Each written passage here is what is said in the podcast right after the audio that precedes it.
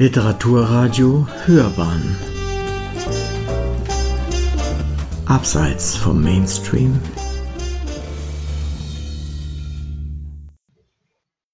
Literaturkritik.de Männliche Individualmassaker seit Jahrtausenden kollektiv erlaubt.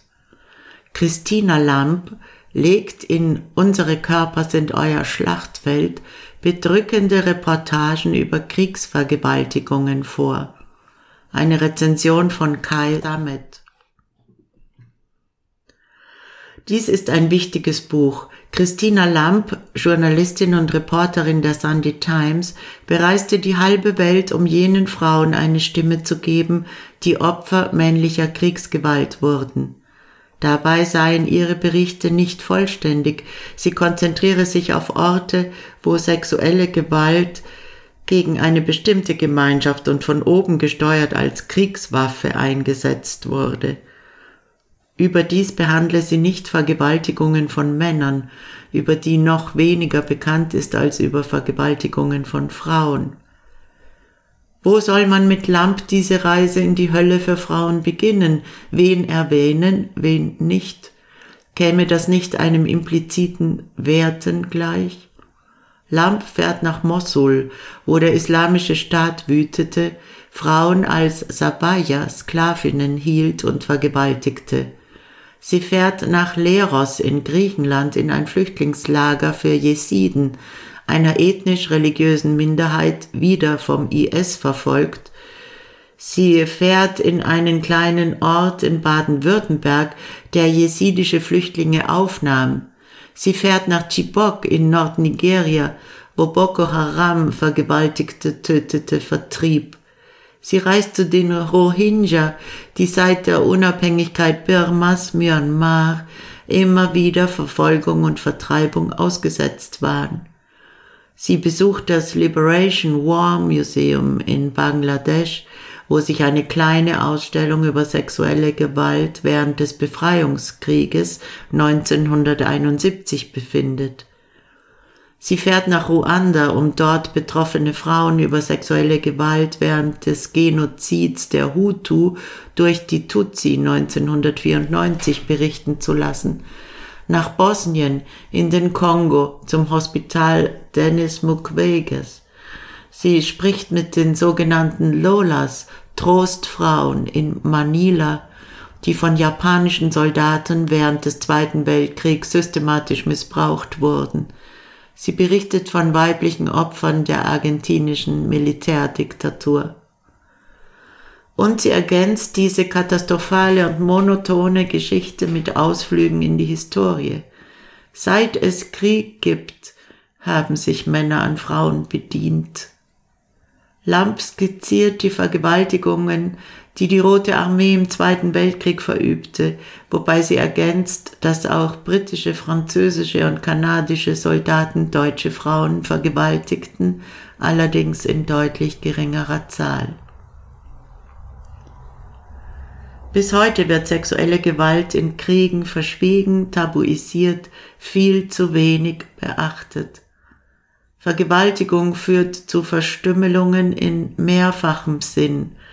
Körperlich, so wenn Boko Haram-Kämpfer so brutal vergewaltigten, dass betroffene Frauen einen Einriss in der Wand zwischen Vagina und Blase oder Enddarm hatten, so dass Urin oder Stuhl unkontrolliert abgingen. So wenn in Ruanda Frauen Stöcke in die Vagina gestoßen wurden. So wenn im Kongo gar weibliche Säuglinge vergewaltigt wurden. Das sind Individualmassaker von Männern an Frauen. Verstümmelnd ist Kriegsvergewaltigung auch psychisch.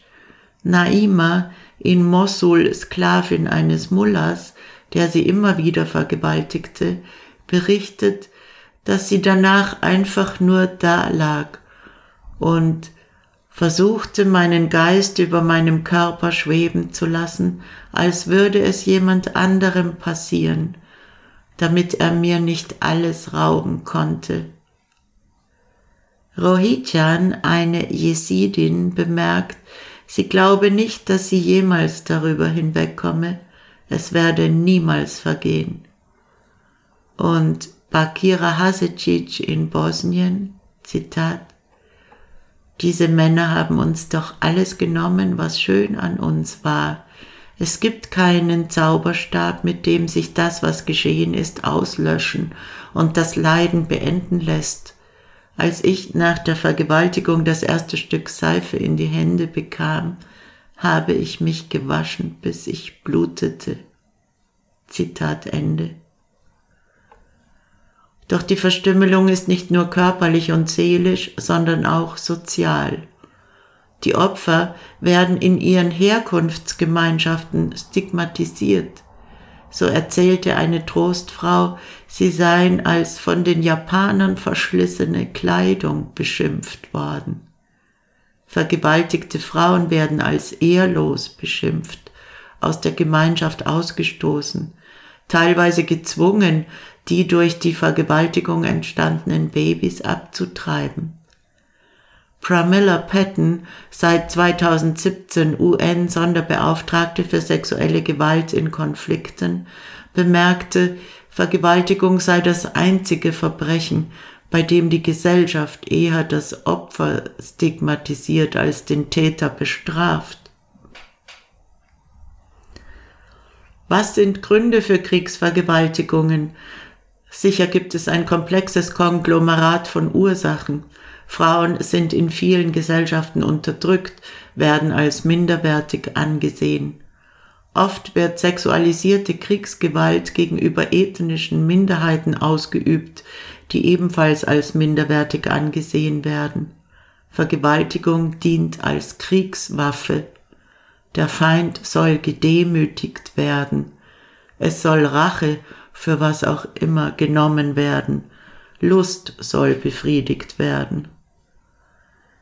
Lamps Gewährsmann für Kriegsvergewaltigungen durch die Rote Armee im Zweiten Weltkrieg, der Militärhistoriker Anthony Beaver, äußerte, es habe damals wohl keinen direkten Befehl gegeben, vielmehr herrschte die unterschwellige Wahrnehmung, dass Vergewaltigungen gebilligt wurden, dass die Täter straflos ausgingen. Frauen erniedrigen, sie und die gesamte Gesellschaft traumatisieren, innerlich zerstören, all das können Motive für Kriegsvergewaltigungen sein. Auch männlich dominierte islamische Gruppen scheinen selbstverständlich zu vergewaltigen.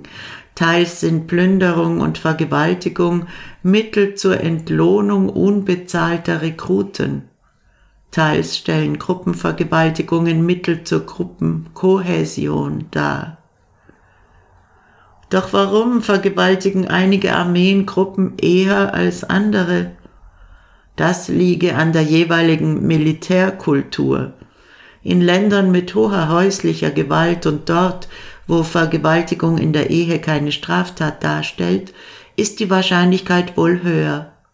Armeen, in denen Frauen Dienst tun, sind eher vor dieser Pest gefeit, wie sich am Konflikt zwischen Israelis und Palästinensern sehen lässt. Hat sich inzwischen etwas zum Besseren geändert? Ja und nein. Es ist ein zähes Unterfangen. Zuerst ist es wichtig, dass Vergewaltigung überhaupt zur Kenntnis genommen wird und nicht einfach unter anderen Kriegsverbrechen verschwindet. Hier spielt schon eine Rolle, dass es wenige weibliche KriegsberichterstatterInnen gibt.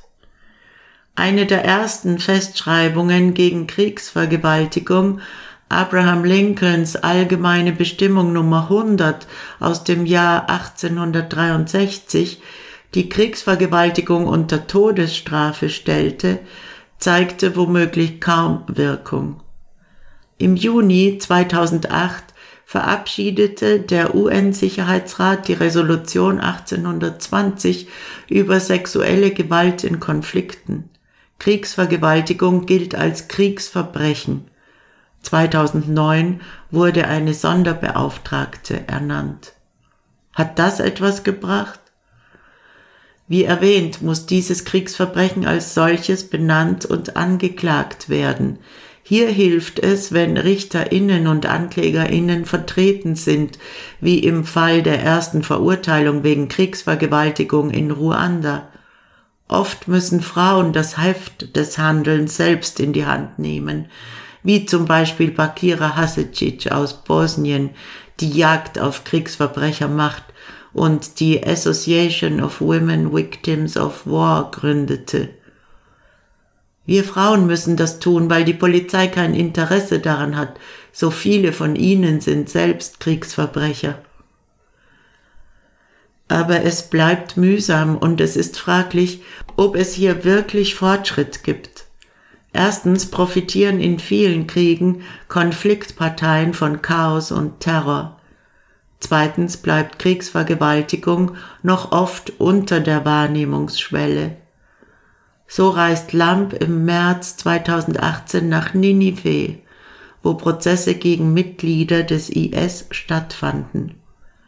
Doch verhandelten die Gerichte dort im Schnellverfahren. Vergewaltigung wurde nicht in den Blick genommen, verschwand unter dem Globalanklagepunkt Terrorismus.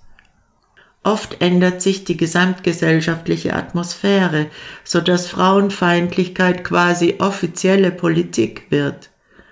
2016 wurde Rodrigo Duterte Präsident der Philippinen, ein aggressiver Frauenhasser. So soll er philippinischen Soldaten gesagt haben, sie dürften in kriegerischen Konflikten bis zu drei Frauen vergewaltigen oder man solle kommunistischen Rebellinnen in die Vagina schießen. Juan May Salvador, Leiterin der Frauenorganisation Gabriela auf den Philippinen, bemerkte, sexuelle Gewalt habe unter Duterte derart zugenommen, dass jede Stunde eine Frau vergewaltigt werde. Wenn der mächtigste Mensch im Land Witze über Gewalt gegen Frauen macht, denken die Menschen, das ist schon okay. Dies also ist ein wichtiges Buch, weil es berichtet, damit sich etwas ändert. Sie hörten literaturkritik.de männliche Individualmassaker seit Jahrtausenden kollektiv erlaubt. Christina Lamp legt in Unsere Körper sind euer Schlachtfeld bedrückende Reportagen über Kriegsvergewaltigungen vor. Eine Rezension von Kai Samet, Sprecherin Susanna Bummel-Vohland.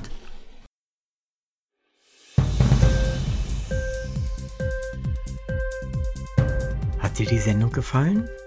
Literatur pur, ja, das sind wir. Natürlich auch als Podcast. Hier kannst du unsere Podcasts hören. Anchor, Spotify, Apple Podcasts, iTunes, Google Podcasts, radio.de und viele andere mehr.